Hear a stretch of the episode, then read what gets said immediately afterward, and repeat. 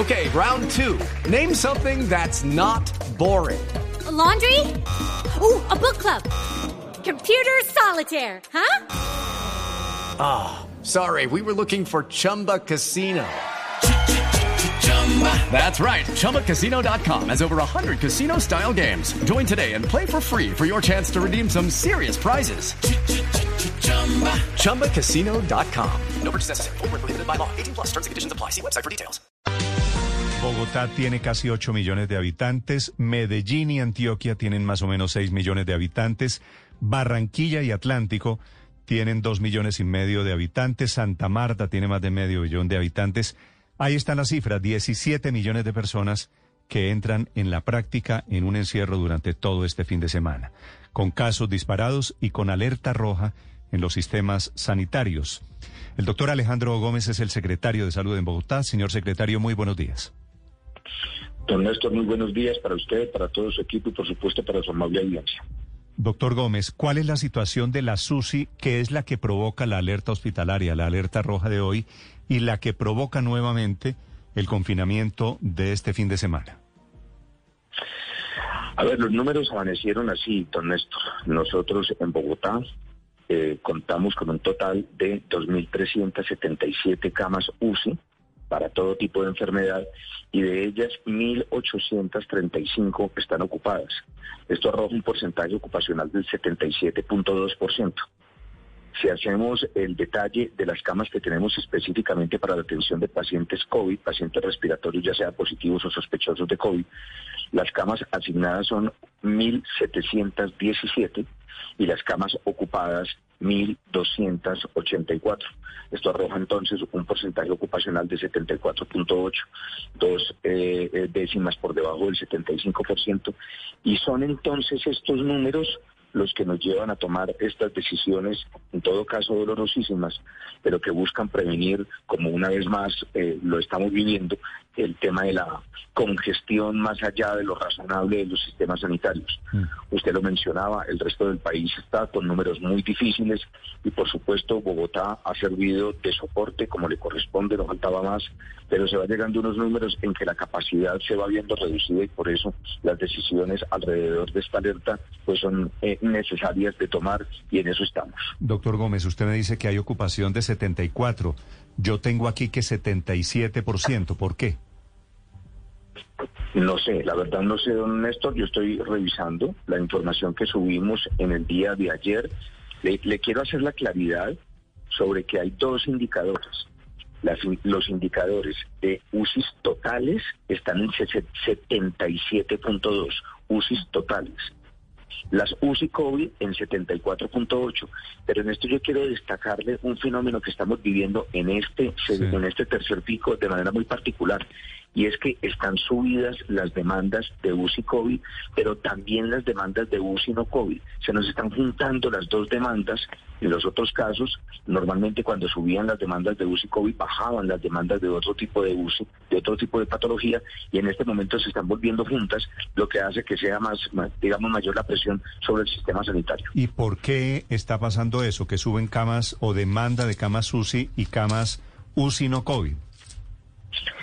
Hemos estado conversando con todos los grupos asistenciales. Para nosotros es fundamental la opinión de las gerencias de todas las clínicas, de los servicios de unidades de cuidados intensivos y de urgencias de todas las clínicas y les hacíamos la misma pregunta. Y es que las otras patologías han seguido subiendo y esto puede ser también otro de los efectos colaterales de la pandemia. Me explico. Cuando hemos tenido que hacer cierres de, procedimientos electivos, de procedimientos que no que demandan mucha complejidad, pero que no se pueden hacer por estar en este momento o en momentos anteriores atendiendo COVID, vamos acumulando un cierto pasivo desde el punto de vista asistencial que hace que otros casos que debieran haber sido atendidos con más oportunidad se vayan quedando. Estoy hablando de problemas cardiovasculares, de cáncer, de problemas renales, etcétera. Pero hay otro elemento con el que no contábamos y que se ha venido presentando desde noviembre y diciembre del año pasado y que en este momento es importante. Y es lo que empezamos a llamar el paciente ex-COVID. Hay pacientes que por fortuna sobreviven al COVID, que están muy delicados, que están en cuidados intensivos y logran salir de esta condición. Sin embargo, salen con muchos problemas de salud, don.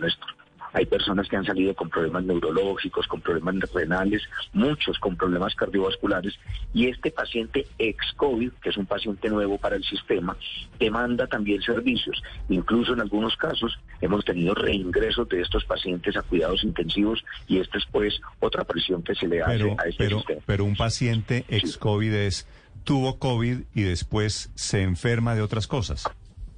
Se enferma de otras cosas o tiene complicaciones de las secuelas. Vamos a ponerlo así. Un paciente que está con COVID y dura durante dos, tres, hasta cuatro semanas en cuidados intensivos y por fin se puede extubar y, empieza su proceso de recuperación, sale eventualmente con una insuficiencia cardíaca congestiva, sale con una fibrosis pulmonar o con parte de fibrosis pulmonar. Aquí tenemos otro paciente, ¿no? Y ese paciente, por supuesto, hace una evolución de esa enfermedad que a veces demanda nuevamente cuidados intensivos. Sí. Doctor Gómez, como epidemiólogo, como médico que es usted, como secretario de salud, ¿cuál es el sentido, cuál es la utilidad de encerrar familias, millones de personas este fin de semana, tres días? Para volverlas a soltar a los tres días y salgan y contagiese. ¿Eso cómo ayuda este, esta modalidad 4x3 a contener lo que ustedes llaman el cerco epidemiológico? Sí, señor. O sea, esta enfermedad nos ha demostrado que su transmisión es fundamentalmente una transmisión respiratoria, una transmisión que se hace por gotículas que cada uno de nosotros está expulsando por su boca y por su nariz en la medida en que hablamos, en la medida en que nos interrelacionamos, en la medida en que cantamos, bostezamos, tosemos. Cuando nosotros disminuimos el contacto interpersonal, inmediatamente eso se ve reflejado en el número de pacientes positivos. Me corrijo, no inmediatamente. Esto tiene una demora de unos días. Pero en ese día en que las personas estamos en nuestros hogares y solo nos relacionamos con los convivientes, no estamos relacionándonos con más personas en la calle o en el trabajo, el nivel de transmisibilidad del virus disminuye. Entonces, estas estrategias de 4x3 lo que buscan es ir enlenteciendo eh, poniéndole un poco más de espacio a la transmisión del virus en la medida en que vamos teniendo más capacidad, en este caso, de vacunación. Mire usted, cuando hicimos todas las medidas del año pasado, estábamos comprando tiempo para crear más unidades de cuidados intensivos. En este momento, el tiempo que vamos ganando, por fortuna, lo podemos eh, invertir en vacunar más y más personas. Y es que en el caso específico de Bogotá, por ejemplo, las personas mayores de 80 años ya podemos decir que están todas vacunadas. Eso lo vamos a ver reflejado en el perfil del grupo de edad que entra a cuidados intensivos y lo que es más importante, en el perfil de las personas que desgraciadamente, desgraciadamente pierden la vida por esta condición. Entonces, si las personas de salud están inmunizadas las que atienden a este tipo de pacientes. Y eso lo logramos ya con la etapa, la primera etapa o, las personas que están en primera línea. Pero también logramos que las personas mayores de 70 años, como lo hemos logrado en Bogotá, estén muchas de ellas inmunizadas, pues la cantidad de pacientes que terminan en cuidados intensivos debería ser menos. Ese es el propósito que tenemos en este momento y por eso esas pequeñas cuarentenas nos permiten ganar tiempo. Eh, sí, secretario, le quería preguntar si ustedes han notado que el contagio ahora en Bogotá se agrava más en ciertas personas. Y se lo pregunto porque en la rueda de prensa la alcaldesa comentaba ayer que eh, tenían más solicitudes hoy de UCI para COVID que la que habían tenido en los otros picos de la pandemia en Bogotá. Y eso pues es relevante si se tiene en cuenta que los contagios son menos que lo que tuvimos, por ejemplo, en enero. Eh, ¿Eso a qué se debe? ¿A que hay más gravedad en la enfermedad? Hemos notado cambios en este momento, en lo que llamamos en, el tercer pico de la enfermedad que estamos eh, empezando a sufrir en la ciudad. Y el primero tiene que ver con un cambio leve, pero que ya se ve, de los grupos etarios afectados. O sea, están siendo menos los grupos de 80 y más y los grupos de 60-80 y más los grupos de personas más jóvenes, entre 20 y 40 años. Pero lo segundo es que los pacientes están llegando más rápido a hospitalización y en hospitalización más rápido a cuidados intensivos.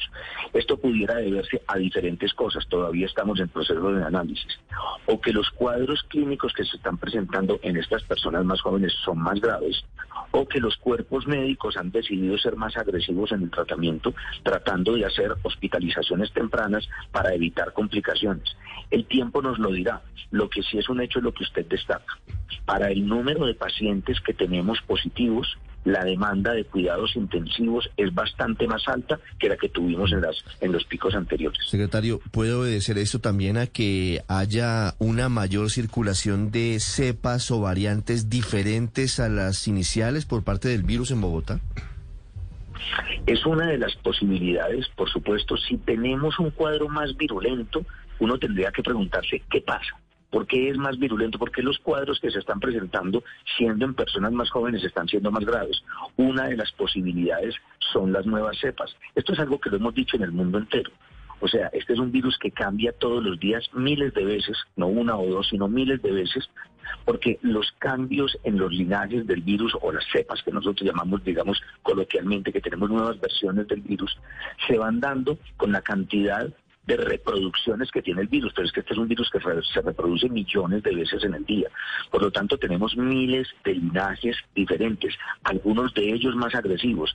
Sin lugar a dudas, esta debe ser una de las causas que está viviendo la situación tanto aquí como en otros países. Doctor Gómez, si la situación está tan grave en Bogotá y el panorama no es bueno a corto plazo, ¿por qué hay ciclovía? ¿Por qué decidieron dejar abierta ciclovía y parques? Sabe que le echamos mucha cabeza a eso, don Néstor, ayer a la hora de, discutir las propuestas y, e incluso con el gobierno nacional en ese comité que tuvimos durante toda la tarde, nosotros hemos sido conscientes no solo de las ventajas que tienen estos confinamientos, sino por supuesto también de las desventajas y de los costos que tenemos que asumir como sociedad al hacer los confinamientos. Hablamos, por supuesto, de los económicos, etcétera, de la pérdida de, empleos, todos estos que son dolorosísimos, pero también hay un problema de salud mental que vamos acumulando. la posibilidad de que los días domingo, de manera individual, podamos hacer deporte es, si, si se quiere, una válvula de escape desde el punto de vista de salud mental. Ahora, el estar nosotros en un espacio como la ciclovía, como en algún parque, como en el Parque Simón Bolívar, haciendo algo de deporte individual, trotando, conlleva un riesgo muy bajo porque es absolutamente al aire libre y usted no debería estar haciendo muchas interrelaciones con las personas. Claro que vamos a tener gestores en las ciclovías para evitar las charlas y evitar los grupos, las tertulias que eventualmente se pudieran armar allí. Pero creemos que dejar abierta esa posibilidad, y así coincidíamos con el señor ministro, es una buena alternativa para también darle la posibilidad a las familias y a los individuos de que su salud mental tenga algún elemento que les permita pues convivir más fácil con esta situación que ya es agobiante para todos. Pero ¿cuánta gente sale usualmente a una ciclovía en Bogotá? Esos son dos millones de personas, tal vez, doctor Alejandro, ¿no? Sí, Sí, pueden ser dos millones de personas, don Néstor, pero usted sabe en cuántos kilómetros se reparten, ¿cierto? Entonces, el hecho de tener... Usted, usted doctor Gómez, perdóneme, ¿sale a la ciclovía? ¿Ha salido alguna vez a la ciclovía? Yo salgo todos los domingos, don Néstor. Yo salgo todos los domingos. ¿Usted sabe que eso es codo, codo con codo? En algunos momentos sí, y por eso le estoy mencionando que haremos un esfuerzo este fin de semana, no solo desde el punto de vista comunicacional, como lo estamos haciendo en este instante, sino desde el punto de vista organizativo y logístico. En algunos momentos sí está muy cerca la gente, pero en otros no. De modo que la idea que le estamos repartiendo a todas las personas es, si salgamos a la ciclovía, pero caramba, hacer deporte, no hacer vida social. Mm. Vamos a darnos esa vuelta en bicicleta, vamos a pero, vamos a caminar. Pero, secretario, perdóneme, Néstor, por ejemplo, en la ciclovía es habitual ver a las personas que tienen un puesto de venta de jugos y entonces en la venta de jugos se reúnen tres y cuatro y cinco personas y se quitan el tapabocas y toman el jugo y charlan entre ellas y si uno tiene COVID pues ahí tiene el brote. ¿Eso no es un riesgo, secretario? Por supuesto que sí es un riesgo. Toda actividad que nosotros tenemos constituye un riesgo. Estamos haciendo esta, esta apuesta este fin de semana por tener la posibilidad de tener parques y ciclovía abierto y por lo menos, por, lo, por supuesto que lo vamos a estar evaluando. Queremos todas las veces tratar de tomar decisiones que sean lo menos onerosas posibles para las familias y para las personas. Nos parece que es una buena idea por ser una actividad completamente al aire libre y por ser una actividad que tiene la vocación de ser individual. Claro que hay los riesgos que usted nos menciona y esperamos poder intervenir esos riesgos este domingo en la medida en que se vayan presentando. Doctor Alejandro, ¿el comercio informal va a estar permitido en la ciclovía? No, señor. En principio, el comercio informal, de la misma manera que el comercio formal, no debería estar permitido. Ahora, este o es sea, un la tema venta, de control. la venta de jugos que le preguntaba Ospina, el sitio en la esquina para despinchar, eso no va a estar permitido. Eso en principio no está permitido porque estamos en confinamiento.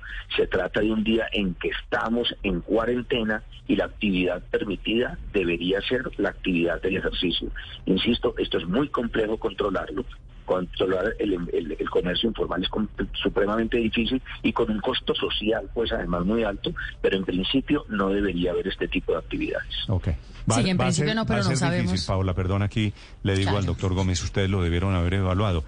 Es difícil que haya dos millones de personas montando en bicicleta o en patines o corriendo y que no surja la tentación de la venta de jugo. Por supuesto que sí, como le digo, don Néstor, somos conscientes de que cada una de estas decisiones conlleva unos riesgos y esperamos evaluar qué resultado tenemos este domingo. Usted sabe que nosotros de manera semanal hacemos las evaluaciones, no solo al interior de la Secretaría, sino como es costumbre con el, eh, el grupo de epidemiología del Ministerio, y pues si tenemos que echarnos para atrás lo haremos, pero pensamos que puede ser una buena idea como le digo, estamos haciendo una apuesta por la salud mental de las personas, tratando de que se tenga esta posibilidad. Y el riesgo mayor, efectivamente, según le entiendo, es, es volvernos locos. Digamos que ese sería como el peor escenario. Y sobre eso le quiero preguntar porque lo veo muy preocupado con este tema de la salud mental. Eh, están llegando también vía urgencias muchos pacientes con problemas, qué sé yo, de ansiedad, de depresión y de estos temas de salud mental. Están llegando a las clínicas y ese porcentaje también de ocupación de camas obedece en alguna manera no necesariamente a enfermos de coronavirus, sino a enfermos de la cabeza. Eh, sí es cierto que, como usted lo dice, se ha incrementado el fenómeno de salud mental.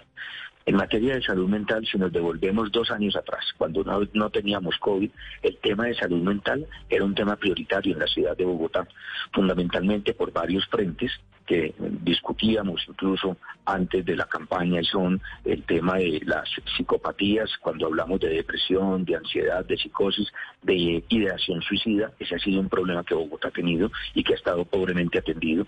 En segundo lugar, el consumo problemático de sustancias psicoactivas y en tercer lugar, las diferentes formas de violencia como una de las manifestaciones de problemas de comportamiento y de salud mental. Con la pandemia y con el confinamiento, indudablemente se han empeorado estos casos. Los casos de ansiedad y de depresión se han agudizado y tenemos que ser conscientes de la necesidad de tener una estrategia agresiva, de tener una estrategia importante en materia de salud mental. Desde la Secretaría lo estamos impulsando.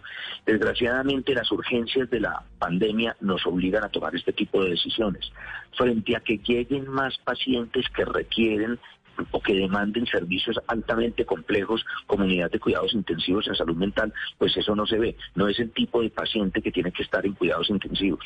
Pero por supuesto que estamos incrementando las estrategias de salud mental comunitaria, de atención en salud mental en todos nuestros centros de atención, tanto públicos como privados, porque esa es otra pandemia que nos llegará con el post-COVID, los problemas y las secuelas en materia de salud mental que nos dejarán estos fenómenos de confinamiento y de ansiedad porque estamos permanentemente en una condición de miedo. O sea, lo que estamos conversando en este momento con ustedes, es. pues está generando en las personas autocuidado, pero es un autocuidado que nace del temor de contaminarse y de perder la vida frente a una enfermedad que se, se, se ha manifestado como muy tema, agresiva. doctor Gómez, me informan que ayer, antier, una persona, tal vez un médico se suicidó, un médico que contagió a su mamá. No tengo conocimiento sobre el particular, don Néstor, pero pues es- son situaciones muy duras. La gente está viviendo una situación sí, muy dura y frente a lo que usted acaba de, mentar- de mencionar, también puede haber eso, temas de sentimientos de culpa y cosas muy complejas que estamos viviendo en esta en esta terrible situación de la pandemia. Doctor Gómez, una pregunta final. Informa el alcalde de Medellín que hay niños contagiados en unidades de cuidado intensivo allí en Medellín. ¿Ustedes tienen caso de niños? ¿Qué tan duro le está pegando esta oleada de COVID a niños? ¿Hay niños en cama UCI hoy? En este momento, en el caso de Bogotá, no.